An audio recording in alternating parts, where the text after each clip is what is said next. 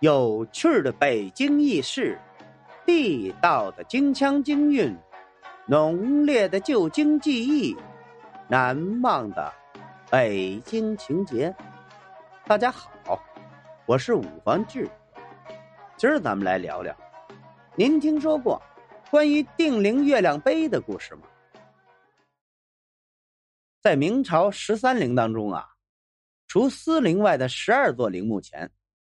都有一座龟头碑，定陵就是那十二陵之一。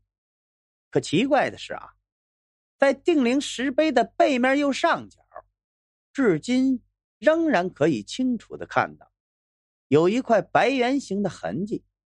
这又是怎么回事呢？其实啊，这块白圆形的痕迹与一个被称为……定陵月亮碑的传说有关。在明朝的众多皇帝中啊，明神宗算是比较昏庸、碌碌无为的一位。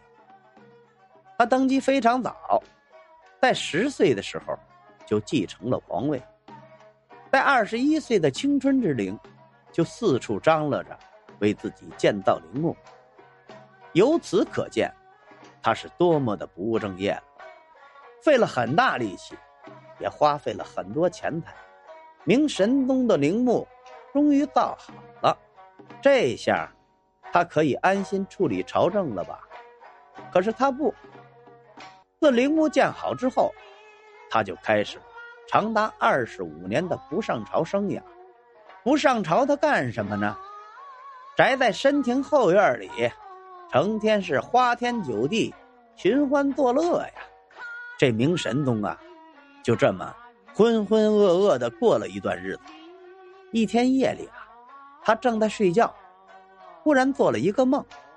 在梦境中，他看到面前站着一个红发、红脸、穿红衣服的人。这个人啊，也不说话，就一直拿眼睛瞪自己。明神宗看了非常害怕，就赶紧问道：“你是什么人？”竟敢私自入侵皇宫！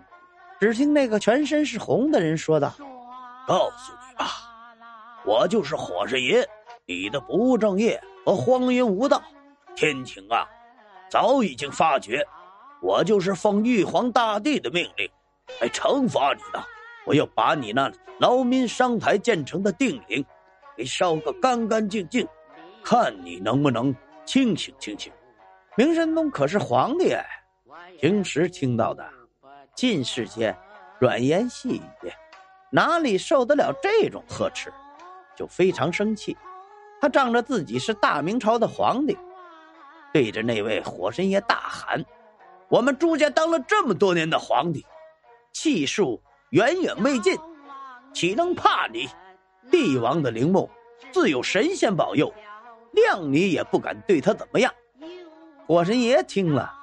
也没有发火，只是平和的说：“既然呢，你这么说，那咱俩打个赌如何？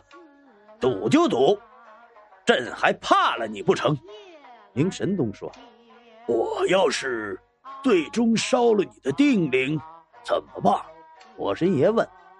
明神宗轻蔑的冷笑一声说：“谅你。”也烧不了神仙保佑的定灵，如果真被你烧了，那就让我的一只眼睛给瞎了。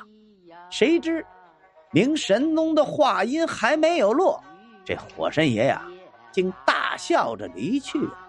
明神宗一下子就被吓醒了，他想便睁开眼，看看周围到底有没有什么火神爷，却发现自己的左眼。怎么看都看不清东西。几天后啊，他的左眼便全瞎了。明神宗心里害怕呀，从此啊一病不起，没多久便死。